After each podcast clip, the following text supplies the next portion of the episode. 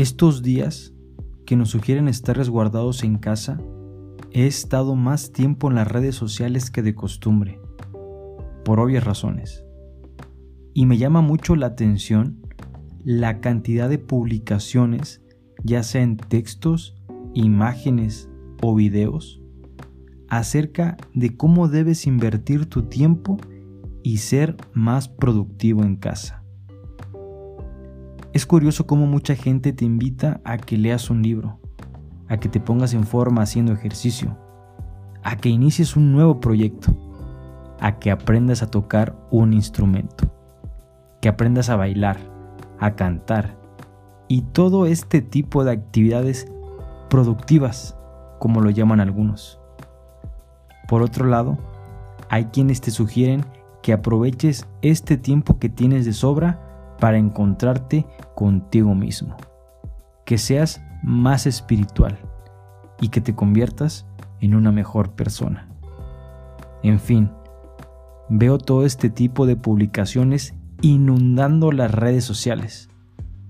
Toda una campaña publicitaria de cómo pasar la cuarentena de forma productiva. Y al ver esta marea de mensajes, me hace pensar en dos cosas. La primera, es que me da mucho gusto que la gente comparta sus actividades para que el encierro se lleve más ameno y que de una u otra forma quieran hacer que la pases mejor en casa, sugiriéndote tantas cosas por hacer. Y lo segundo que me hace pensar es que realmente será necesario terminar esta cuarentena habiendo hecho algo productivo, como lo sugieren algunos. Es decir, somos nuevos en esto no hay una guía que nos indique cómo debemos llevar el tiempo encerrados en casa.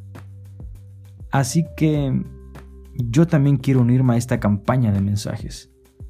Pero yo no te voy a sugerir qué hacer o cómo invertir tu tiempo en casa. Porque la verdad es que no tengo la más mínima idea de cómo hacerlo.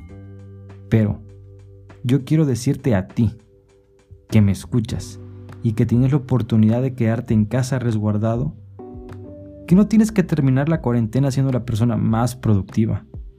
No tienes que hacer o aprender nada de lo que te dicen en las redes sociales.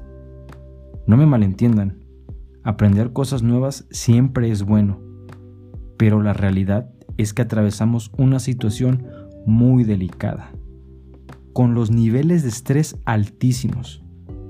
Así que no importa lo que hagas, Puedes pasarte los días viendo la televisión si así lo deseas, jugando videojuegos, viendo videos, tomándote una cerveza o escuchando podcasts. No importa lo que hagas, pero hazlo en casa, cuidándote, cuidando de los tuyos. No pasa nada que no puedas aprender a tocar la guitarra o cualquier instrumento. No pasa nada si no elaboras un nuevo proyecto no pasa nada si no haces ni una de esas actividades que te sugieren. Ya hay mucho en qué preocuparse en estos momentos, como para que te preocupes por lo que alguien más te diga que debes hacer en estos días. Esta es una situación de supervivencia, de sobrevivir como especie, así que da igual lo que hagas, lo importante es que sobrevivas. Este es el mensaje que hoy quería darte. Y quiero terminar diciéndote que no soy experto en nada. Solo escribo y digo lo que pienso. No te lo tomes muy en serio. Estoy aquí todos los lunes con un episodio nuevo. Hasta la próxima.